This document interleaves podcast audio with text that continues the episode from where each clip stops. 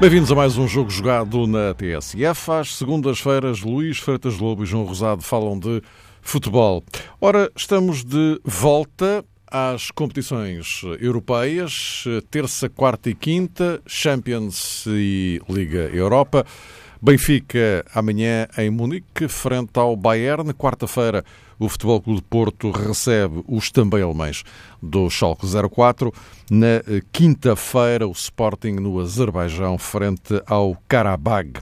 Ora, esta semana europeia surge depois de mais uma ronda da Taça de Portugal.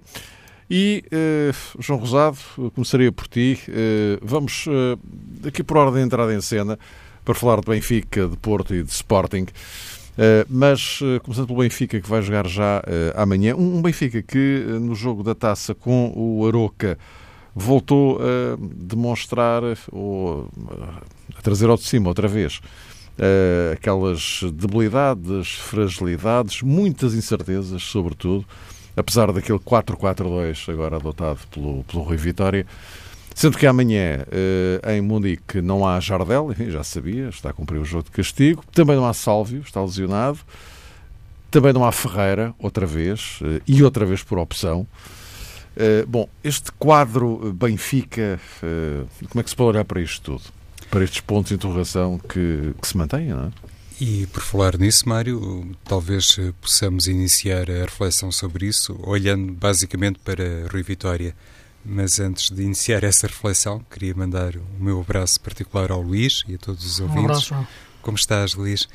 E de facto, esta situação que tem a ver uh, explicitamente com a Rui Vitória, claro que vai condicionar também a maneira como a equipa se vai comportar e, sobretudo, vai condicionar a abordagem do Benfica perante um adversário que atravessa um momento igualmente delicado.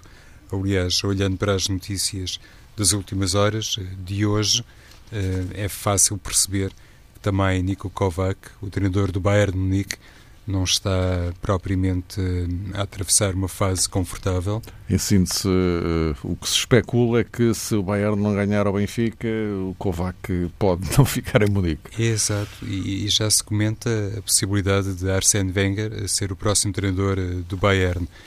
E isto, independentemente da grande experiência dos jogadores do Bayern e já agora do próprio Benfica, por isso eu estava, em certa medida, a tentar estabelecer algum paralelismo entre os dois treinadores. Penso que são situações e é, no fundo, um clima que pode afetar determinados eh, comportamentos.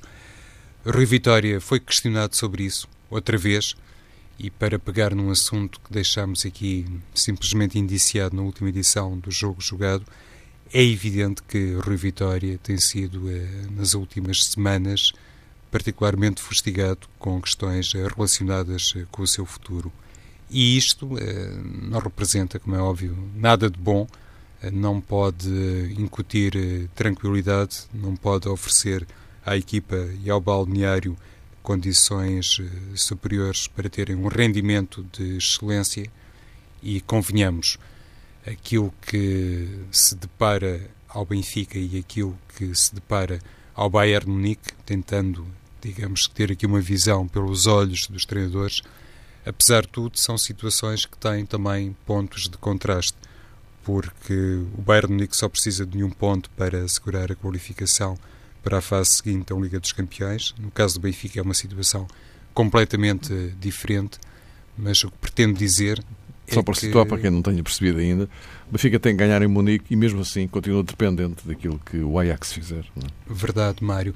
E, e, o que eu gostaria de salientar é que para o Bayern de Munique uma eventual uh, exclusão da fase seguinte da Liga dos Campeões obviamente seria uma notícia impensável e muito difícil de digerir. No caso eh, do Benfica, já é uma situação diferente, porque infelizmente para o futebol português os grandes clubes nacionais não costumam ir muito longe uh, na Liga dos Campeões. Obviamente com as exceções históricas que de vez em quando também temos muito gosto em relembrar aqui no programa. Seja como for, para Kovac e para Rui Vitória, o, o cenário é basicamente o mesmo e isso deixa-nos sempre perante também aquela conclusão que não vale a pena ter eh, muita ilusão quando os presidentes uh, dizem determinadas coisas. Um treinador é sempre refém dos resultados e Rui Vitória hoje teve uma frase que eu não sei até que ponto,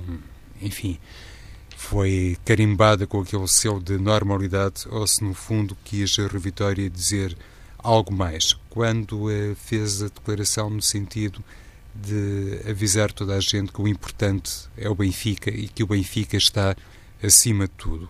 E isto uh, para tentar igualmente pegar em algo que na semana passada tentámos aflorar, e isto remete-nos, claro, para determinadas uh, prioridades que eu acho que a direção do Benfica não foi capaz de respeitar durante este período em que consecutivamente deixou também a Rui Vitória mais sujeito a determinadas eh, críticas, a determinadas uh, perguntas e pior do que isso, porque há também aqui um lado normal no futebol que foi salientado pelo treinador do Benfica, deixou a Rui Vitória mais sujeito a determinadas especulações.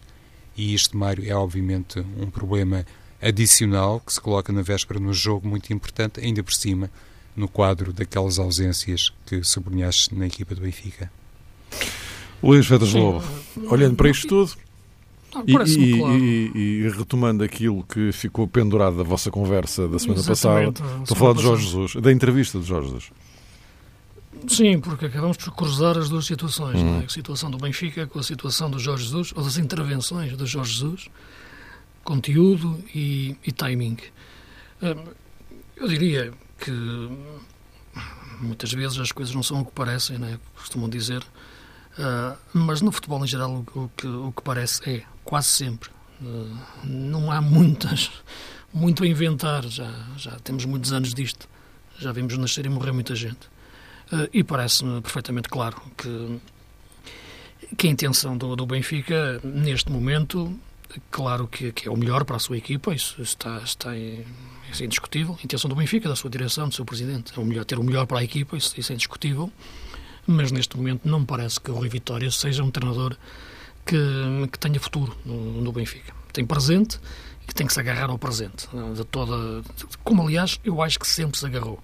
O Rui Vitória nunca foi um treinador com imprensa, não é? Para utilizar uma, um termo que muitas vezes se utiliza para definir alguns treinadores que, que têm boa imprensa e outros que não, que não a têm. Foi um treinador que viveu sempre com, com uma sombra, a de, a de Jorge Jesus. Mas o curioso é que, se nos primeiros anos uh, se combateu sempre esse fantasma do Jorge Jesus uh, e fez tudo para o desvalorizar uh, em relação àquilo que ele representava dentro do Benfica, eu falo dentro do Benfica, fez tudo para o desvalorizar, o que tinha ganho era a estrutura. agora acontece o contrário. Jorge Jesus tem tido uma promoção clara e o próprio Presidente, na entrevista que deu, disse que o Rui Vitória pode, pode sair, se quiser, eh, mas que já tem três substitutos preparados. Portanto, eu acho que até pode ter mais, como é lógico, e qualquer clube tem que ter sempre, dentro da sua, do, da sua base de dados, os treinadores que, os, os jogadores que entende ir contratar quando for necessário. Agora, não os deve, como é evidente, não, não deve revelar publicamente este tipo de situações. Da mesma forma como critiquei também o presidente do Sporting, o doutor uh, Frederico Varandas, quando, antes de Peseiro sair, disse que, quando lhe perguntava sobre o Peseiro, ele disse que queria ter os melhores treinadores do mundo. O melhor treinador do mundo é aquele que ele tem naquele momento, foi o que eu disse naquela altura, e tem que o defender dessa forma. E que, e que não garantia que ele ficasse até ao fim. Uh, e, enfim, já não consigo reproduzir exatamente, mas o sentido foi este. E, portanto, quando se colocam as questões desta forma, tu percebes que aquele treinador uh, está entregue a si próprio. Portanto, vai ser os resultados que vão determinar a sua continuidade ou não no momento imediato, e mesmo que continue no momento imediato, sabes que há situações em que estarão mais frágeis do que outras. Uh, a questão do Benfica, a semana passada, nós estávamos a falar, cruzava com o de Jorge Jesus. Eu penso que o Rui Vitória, enfim, independentemente das questões táticas que muitas vezes aqui analisamos, e, e muitas vezes analiso, com, fazendo a crítica, com ou sem razão, isso aí uh, são, são os debates que gostamos de ter de futebol, Uh, em relação às substituições que o Rui Vitória faz, uh, que repete muito um padrão de substituições de extremos, que não mexe no meio campo, em relação ao 11 base, que, que ele tem sempre como referência, quando ele não aparece, uh, tem dificuldade em mexer no, nos princípios da equipa. Relação, enfim, temos aqui algumas análises que vamos fazendo, mas é falar de futebol do ponto de vista tático, não do ponto de vista daquilo que deve ser a avaliação da competência de um treinador em relação àquilo que é o seu estatuto atual como treinador do Benfica. E, portanto, há tempos para tomar decisões de um treinador ficar e sair, que é o início da época, Uh, e há um tempo, o início e o fim da época, uh, e há um tempo para defender esse treinador uh, da aposta que foi feita, que é o decorrer da época. E não parece que isso esteja a acontecer, não aconteceu no Sporting, com Peseiro, não está acontecendo neste momento com o Rui Vitória no Benfica, porque independentemente do, do, presidente, do, presidente, dizer que o Rui Vitória só sai se sair, todos percebemos que neste momento a onda que está criada dentro do universo benfiquista uh, é para o caminho das pedras do Rui, do Rui Vitória ser cada vez mais prolongado e, mais, e, e, mais difícil. E não são os lenços brancos dos adeptos que, que despedem um treinador.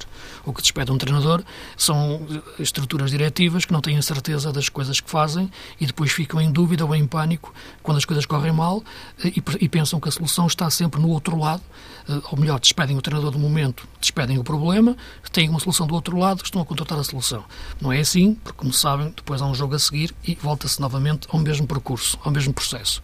Agora, como é lógico, quando o treinador do Benfica, portanto, quando, perdão, quando o presidente do Benfica e quando todo o universo benfiquista eh, Embora haja já pessoas ligadas ao Benfica que não, que não, não apreciam muito o regresso de Jorge Jesus, mas percebe-se perfeitamente, até pelas linhas editoriais de alguns jornais, que claramente têm as suas ligações privilegiadas dentro do universo benfiquista, que aquilo que é jornais e outros órgãos de comunicação social também não vale a pena aqui fazermos de conta que, que viemos de Marte, sabemos bem como é que as coisas são feitas, uh, que a promoção de Jorge Jesus uh, em relação, não é ao seu trabalho na Arábia Saudita, porque já lá tivemos muitos treinadores que foram campeões, desde, desde, o, desde o Vingada até, até, até, o próprio Peseiro, não é?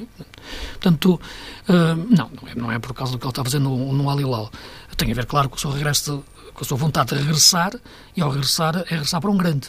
E um grande, neste momento, claramente vê-se que eh, o percurso para o Benfica tem que ser adaptado, digamos assim. Tem que ser preparado, tem que ser. Ah, tem que, em vez de um caminho de pedras, ter, ter um caminho de flores. Atenção, e estou a falar eu aqui perfeitamente à vontade, porque, como sabem, sempre fui uh, uh, uh, elogioso para o Jorge Jesus como treinador, sempre vi a sua saída do Benfica como um ato de gestão eh, que naquela altura mal calculado e mal pensado e, muito, e, e ainda mais achei despropositado as formas, a forma como o Benfica se estava a referir ao, ao treinador Jorge Jesus no, no, nos anos seguintes. E gosto das equipas dele. Uh, uh, como ele põe a jogar as equipas, perder e ganhar, isso depende do ano, porque todos, todos perdem todos ganham. Agora, a forma como as coisas estão a ser feitas, claramente há aqui esse adaptar de, de, de, para se preparar a entrada novamente de Jorge no Benfica. Isso parece não me parece que haja muitas dúvidas uh, em relação a isso, ou pelo menos, se não digo preparar a entrada, preparar a possibilidade dessa entrada e depois, claro, o mercado irá ditar sim ou não. Agora, há aqui um treinador neste momento que está, que está a trabalhar, que é o Rui Vitória. E basta ver o que é o Rui Vitória nas últimas conferências de imprensa, comparando-o com o que foi o Rui Vitória ao longo destes anos todos.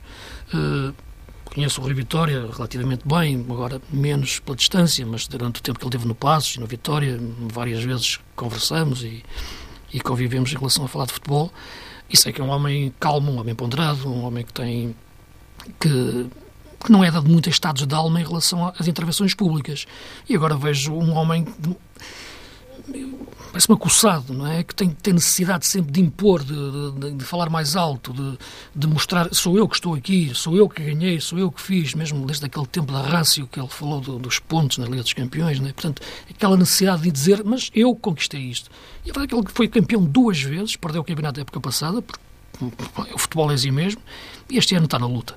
Agora, está na luta e percebe-se que está na luta como se estivesse numa ilha, não é? E isso está a ser muito difícil. Isso está-se a ver como ele está a reagir e depois, sem me alongar muito, porque depois teremos mais tempo a falar, hoje e nos próximos programas, vê-se como a equipa está em campo. Eu vejo a equipa com cara de susto, basicamente, porque independente das questões táticas, porque essas sempre existiram, Acho que as razões para analisar o Rio Vitória agora, para o bem e para o mal, são as, exatamente as mesmas de quando estava a ganhar, porque eu não vejo nada de diferente, eh, de substancialmente diferente na forma de jogar e pensar.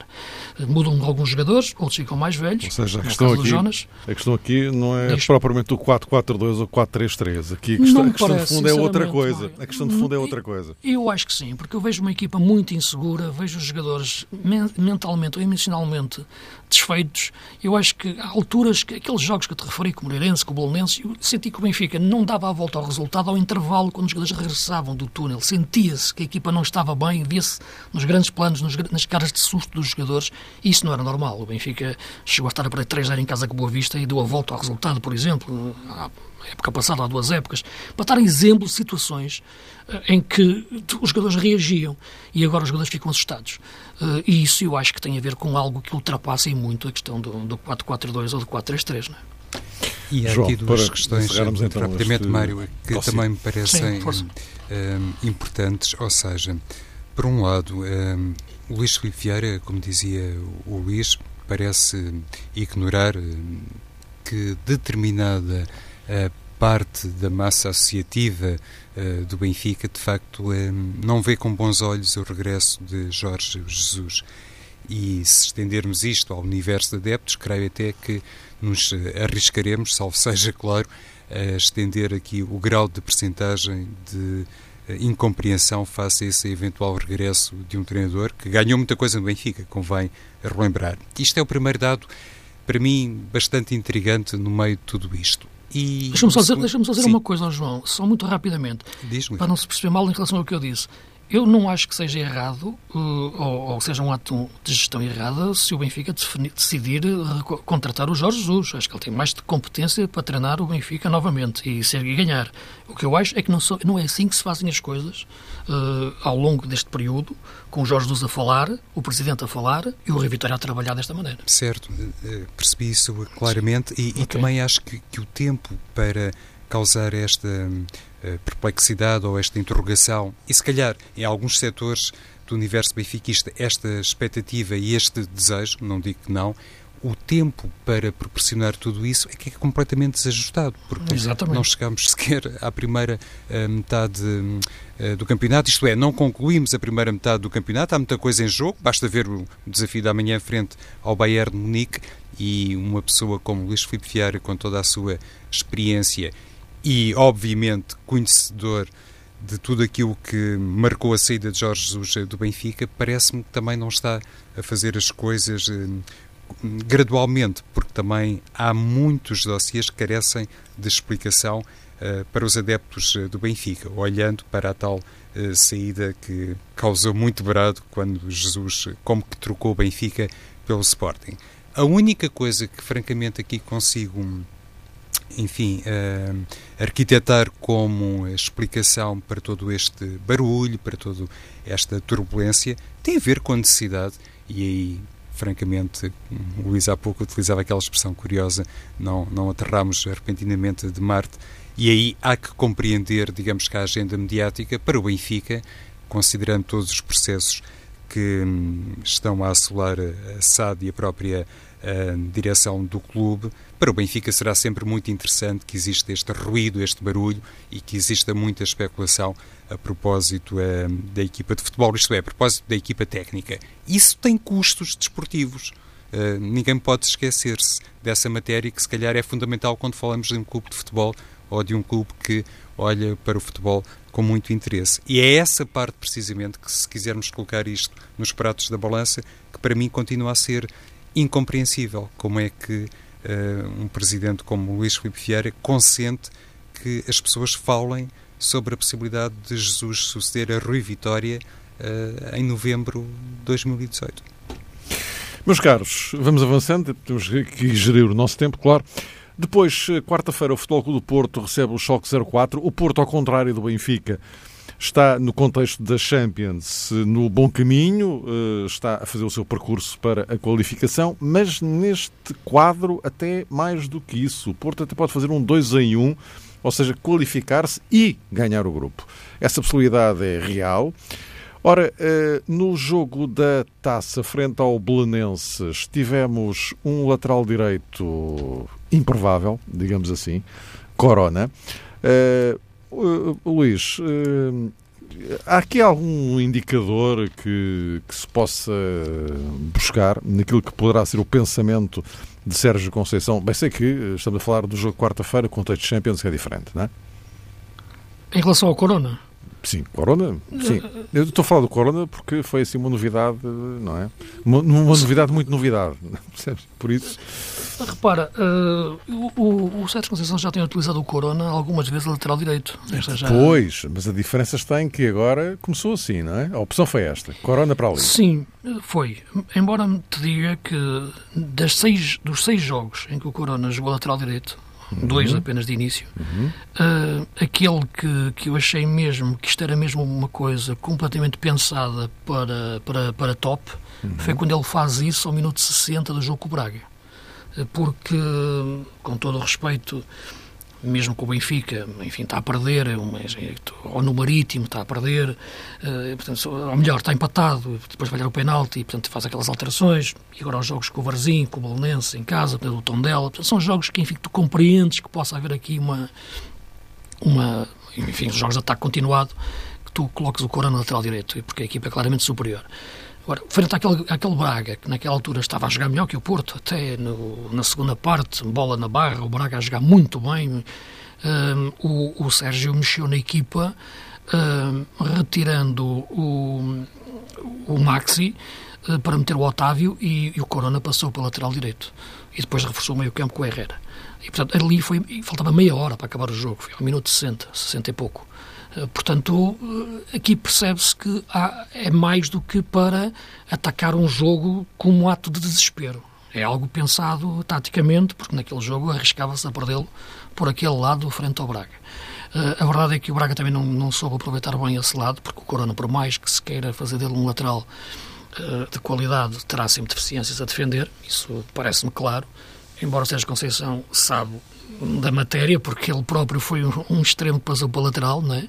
e cresceu a lateral, uh, embora não gostasse muito, porque gostava, gostava mais de jogar na frente, onde jogava o capuz. Agora, o que eu acho é que o Porto tem uma ideia de jogo perfeitamente definida, desde a época passada. Tem a ver muito com o aproveitamento da rapidez dos jogadores. E para isso acontecer, os jogadores têm que ter espaço. Por isso eu tenho dito muitas vezes que quando as equipas jogam num espaço mais curto de terreno em relação ao bloco, chamado bloco baixo, que as equipas adversárias fazem, se o comprimento diminui, a largura é a mesma, sempre, não é? Os 70 metros. E nesse sentido, se tivesse homens fortes por fora, né, pelos flancos, podes de facto causar mais problemas ao adversário. Eu acho que Corona entra nessa linha de pensamento sobretudo porque depois o Porto tem a possibilidade de meter nesse flanco um jogador como Otávio, que acho que está a ser neste momento o jogador mais do Porto, na, na forma como entra nos jogos ou como pega nos jogos no momento mais difícil. Uh, o Corona pode ser um jogador que inteligentemente a, a sair para o momento ofensivo sem perder uh, as costas, que têm que ser bem protegidas pelo Filipe, que dobra bem, tem que dar um cheirinho ali a defender o lado direito, e o próprio Danilo, claro, como pivô, isto, tudo isto também depende da estrutura tática, se é 4-3-3 ou 4-4-2, tudo, não é? Como é evidente, se ter mais um médio ou não. Eh, eu acho que é pensado taticamente dentro da forma de jogar do Porto e assim metes novamente um jogador mais rápido, como o Corona, que às vezes em espaço curto já não marca tanto a diferença. Eh, e portanto, eu penso que tudo isto está dentro do enquadramento de pensamento do, do aproveitamento ao máximo dos jogadores. Eu acho que se é bom treinador é entrar, é conhecer, conhecer os jogadores e explorar ao máximo as suas características. Não podes querer fazer de uma arega um poço de técnica. Nunca vai conseguir isso o, o Sérgio Conceição. Agora, pode dar mais agressividade uh, ao Oliver? Pode. Portanto, tu podes tornar um jogador mais agressivo, não podes tornar um jogador mais técnico. Isso não é possível. Na questão do Corona, tu, no fundo, pões 30 metros de jogador para trás que é que, isso, o que é que acontece? Está mais longe da, da área, mas com a velocidade que ele tem e em ataque continuado, ele chega lá rápido e chega rápido embalado. A defender, isto tem que haver uma compensação não só do próprio Corona, mas da equipa toda. Isso ainda não está posto à prova. Uh, o jogo com o Braga correu bem e o Porto esteve bem defensivamente porque coincidiu com a entrada de um terceiro médio, passado 4 minutos, que foi o Herrera. Porto jogou com o Cora lateral direito em 4-3-3. Acabou em 4-4-2, mas foi quando o Sérgio, foi quando o Abel meteu o palhinha para, para defender. Eh, e, portanto, eu acho que vamos ver como é que o processo defensivo da equipa, a minha curiosidade, o processo coletivo da equipa vai proteger o Cora a lateral direito quando ataca. Porque não é a mesma coisa que ter um defesa direito nessa posição. Isso está para ver ainda, não é? Claro. João, e esta nuance, chamemos assim? Não, e, e, é muito importante em função, inclusive, do próprio uh, perfil das um, características eh, psicológicas de Corona, que num certo tempo causavam alguma preocupação no Dragão, tanto quanto percebi, e passado todos estes meses ou anos, porque já é um jogador com alguns anos de casa, parece que existe realmente margem para se concluir que, afinal de contas, é um atleta que também sabe esperar e consegue revelar eh, maturidade. Eh, nesse campo, de facto, o Sérgio Conceição, e o Luís há pouco relembrava esse aspecto, é alguém que funciona como o treinador ideal para Corona, porque ele próprio fez assim um bocadinho um trajeto da frente para trás, sem que isto signifique um retrocesso na carreira. No futebol português é relativamente comum e até no próprio Porto. Mas adiante passando por cima dessas questões. O que, Bozingua, por exemplo. O próprio Bozingua e o Carlos Secretário, se não me engano. Sim, mesmo. o Bozingua, aliás, o Bozingua já foi o conselheiro que fez isso no Porto, exato. Exatamente. Sim, mas são outros casos, sim, sim. São outros casos uh, e, e bem-sucedidos, uh, por uh, sinal. a questão é que o Porto, depois da saída de Ricardo Pereira, ficou um, um pouco mais dependente hum, do grau de resistência de Maxi Pereira, que foi poupado agora no jogo da taça e isso pode indiciar a titularidade na quarta-feira contra o Schalke, não aconteceu só com Maxi, o próprio é Brahimi, Danilo, a questão da baliza, obviamente, e em primeiro lugar, talvez fosse obrigatório começar eh, por aí, mas eh, Sérgio Conceição aparentemente delineou um plano para o Porto ganhar e bem ao Belenenses e, obviamente, para garantir uh, já a qualificação na Liga dos Campeões, com essa particularidade, Mário, que salientavas de poder, inclusive, triunfar no grupo, que pode dar eventualmente outros argumentos depois, quando for feito o sorteio para a fase seguinte. Mas este Porto, então, refrescado com Corona como alternativa a Maxi Pereira, tenta, na minha opinião também, Sérgio Conceição, criar no corredor direito um pouco daquelas nuances ou particularidades que se observam quase sempre no corredor esquerdo com Alex Teles, que é um lateral que na prática é mais um, extremo do que um lateral, porque inclusivamente Brahimi, à semelhança do que pode acontecer no lado direito, quando não está Corona como flanqueador, Brahimi joga muito por dentro. A grande questão tem exatamente a ver também, uh, uma das grandes questões, melhor dizendo, tem a ver com isto. Até que ponto o Porto, em determinados jo jogos, tem cenário, tem contexto, o seu treinador, claro, para ter no corredor direito Corona e no corredor esquerdo Alex Teles. Eh, Daniel é um jogador muito importante e muito capaz e muito competente, mas acredito que em muitos eh, desafios a Sérgio Conceição não irá muito por aí. Ainda por cima, olhando para o jogo contra o Schalke, Marega estará mais ou menos condenado a regressar ao corredor eh, central, ao eixo ofensivo, e isso deve ser mais um sinal que o Porto até pode ter no lado direito Maxi Pereira e Corona contra o Schalke. Marcelo Kaiser estreou-se, estreou o 4-3-3 do holandês no jogo da Taça de Portugal. Na quinta-feira há uma partida no Azerbaijão com o Karabag que o Sporting eh, quer ganhar, evidentemente, precisa de ganhar, isto na perspectiva de continuar a sua campanha na Liga Europa. Uh, Luís, uh, pensei que é muito cedo um jogo, não dá para, para ver tudo, nem pouco mais ou menos, Sim, não é? sobretudo um jogo destes. Claro, também. ainda por cima um jogo de, de, taça, nem sequer era um jogo de campeonato. Mas... Sim, com um adversário, uma diferença muito grande. Muito grande do ponto de vista qualitativo, claro. Sim. Agora, uh, mas primeiras impressões, acho que por aí podemos ir. Sim, podemos, pode haver ali um, alguns indícios em relação ao que ele, como ele quer jogar. O 4-3-3 é muito redutor, dizer que se quer jogar em 4-3-3, porque há várias formas de jogar em 4-3-3. E dizer que se quer jogar em posse também é redutor, porque há várias formas de fazer, exercer a posse. O que me pareceu, e, e, e tendo, tendo, estado em Viseu no, no jogo, e seguindo, enfim, tentando olhar até para as reações do treinador, embora não seja muito expressivo durante o tempo em que está no banco, a nível de indicações. Uh, portanto, por aí não se percebe algumas situações que, de alguns posicionamentos, uh, sobretudo aquele que me, me, estava a causar mais dúvidas, mas não havia hipótese também de, de percebê-lo pelo jogo, que era do Bruno Fernandes. Eu não sei se ele quer que o Bruno Fernandes jogue tão recuado como começou o jogo, na estrutura, perto do, do Godelli, que jogou a 6, uh, ou, ou, ou, quer que o Bruno Fernandes possa se libertar e apareça uh, mais na frente, como apareceu bem no fazer do segundo gol. Uh, porque de início o Bruno Fernandes jogou numa posição que começou muito recuado, passou muito tempo recuado. A primeira meia hora do Sporting, que é, que é lenta na circulação de bola, que teve sobretudo as subidas do Jefferson na esquerda, teve o Bruno Fernandes sempre muito atrás e o Wendel muito adiantado. Eh, porque acho que o Wendel também não é bem um 10, não é? portanto é um jogador também para jogar a 8. Portanto o Sporting tem ali uma, uma conjugação de uma série de jogadores que podem jogar a 8, não tem um especialista a 6, não é? tirando o Petrovic, uh, e a 10, uh, eh, enfim, tem vários jogadores que podem aparecer lá, mas nenhum de raiz também, no sentido do 4-3-3. O Bruno Fernandes até pode fazer isso, mas aí já seria o contrário daquilo que aconteceu no jogo com o Lusitano.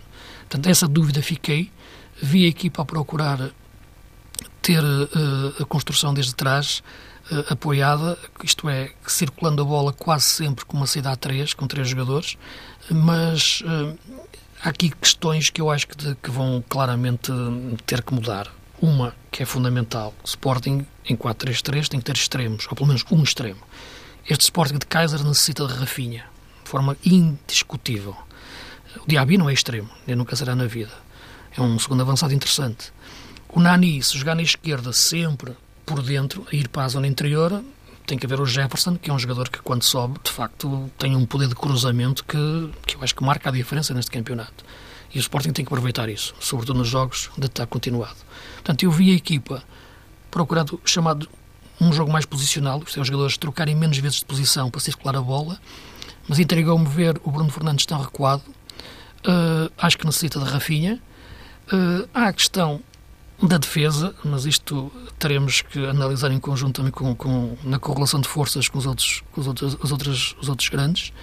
Uh, e, claro, tens que ter um ponta de lança como base Dost. É indispensável neste Sporting para jogares assim. Portanto, eu acho que o Kaiser, por muito que queira mudar ao fazer uh, deste Sporting à sua imagem, vai ficar condicionado pelas opções que foram feitas pelo treinador anterior, o Peseiro, que fez a época, e pelas características dos jogadores que tem.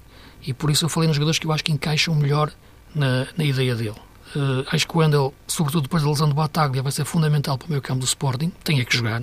Nenhum jogador pode evoluir sem jogar, para ganhar ritmo competitivo. Rafinha é fundamental. E a questão Bruno Fernandes. Não sei se ele quer que o Bruno Fernandes jogue tão atrás ou a partir tão, tão recuado, porque se o quiser, acho que perde o melhor médio ofensivo do Sporting. João. Numa coisa, estou, como imaginam, completamente ao lado de Marcel Kaiser, tem a ver com o posicionamento de Godel. Nós, de vez em quando, até um pouco na brincadeira, falamos uhum. aqui sobre as características de determinados jogadores. E eu, apesar de tudo, mantenho-me crente que Godel pode ser boa opção para a posição 6 e fiquei com essa sensação que, de facto, independentemente do tal recuo de Bruno Fernandes, que Marcel Kaiser, como é óbvio também no contexto da ausência de Rodrigo Batalha, pensa em Godel como jogador para atuar à frente da defesa. Mas o que mais me surpreendeu na equipa do Sporting uh, frente ao Lusitano uh, nem sequer foi a titularidade de, de Wendel, que aparentemente é um jogador uh, multifacetado para um, Marcel Kaiser. Inclusivamente terá dito o treinador holandês do Sporting que pensa em Wendel como possibilidade para a posição 10 e também para a posição 6. Uma afirmação que me parece um pouco estranha. No entanto, estranhei, estranhei muito a titularidade de Diaby. Uh, há pouco uh, o Luís falava sobre a colocação de Diaby no corredor uh, lateral. Eu acho que o Sporting, tendo, por exemplo, porque é óbvio que nesta altura não pode contar na plenitude com Rafinha, longe disso, mas tendo o Sporting um jogador como Giovanni Cabral, eu fiquei surpreendido com a inclusão de Diaby em detrimento de Giovanni depois até foi lançado, creio que na, na segunda parte. Não Sim, sei se para o lugar de Diaby. Não, Diaby passou para o meio.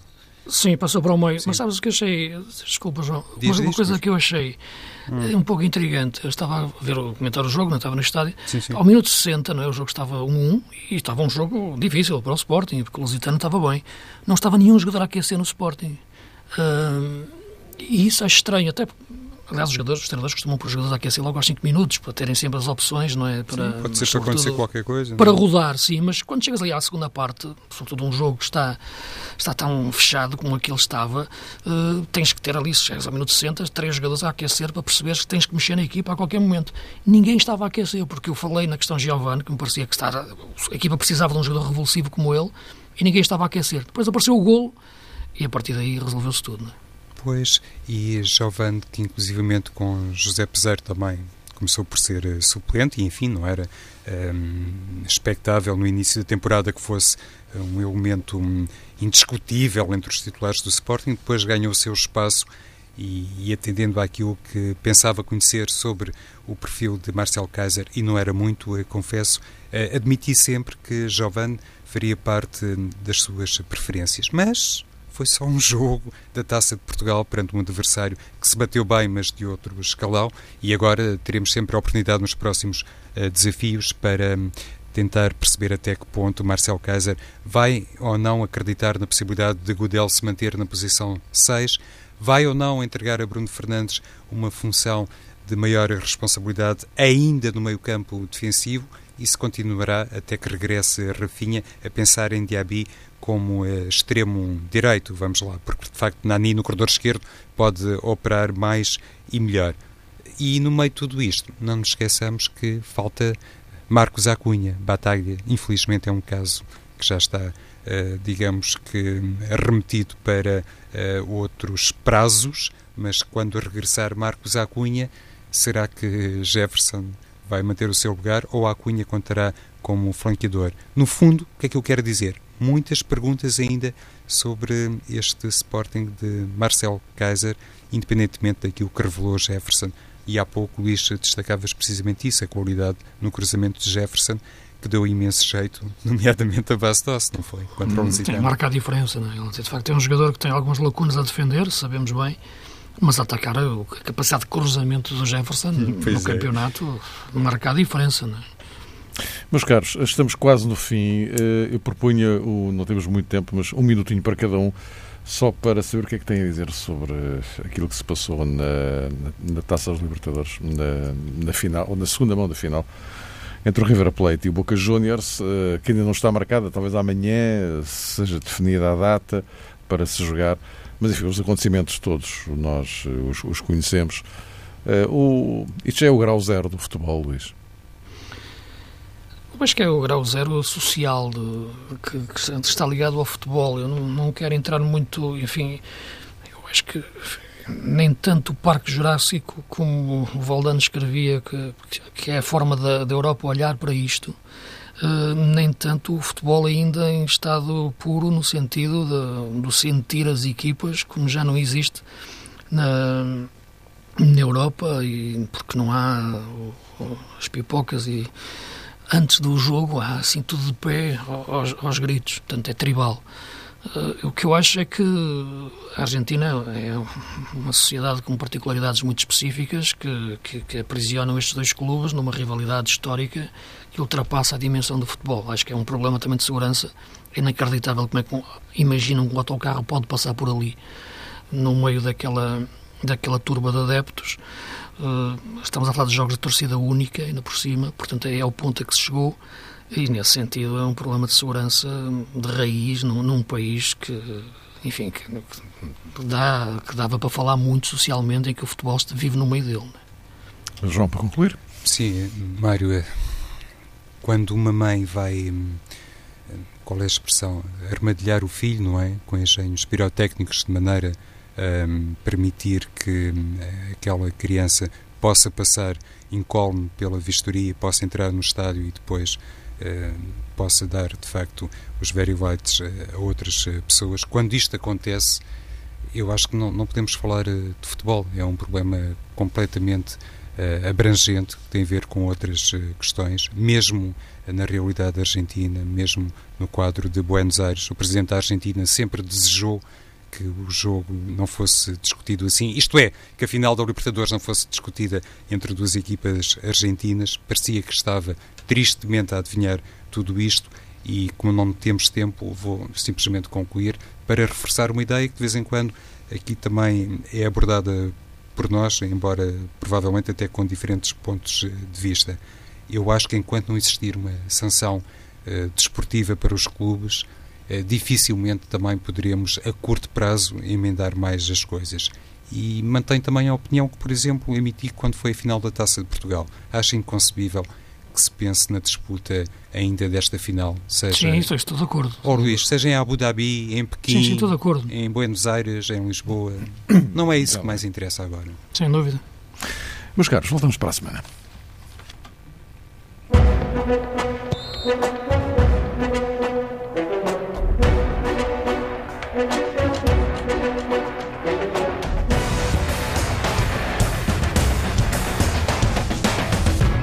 Está completo mais um jogo jogado, como sempre com os comentários de João Rosado e Luís Freitas Lobo e a moderação de Mário Fernando. O programa repete depois da uma.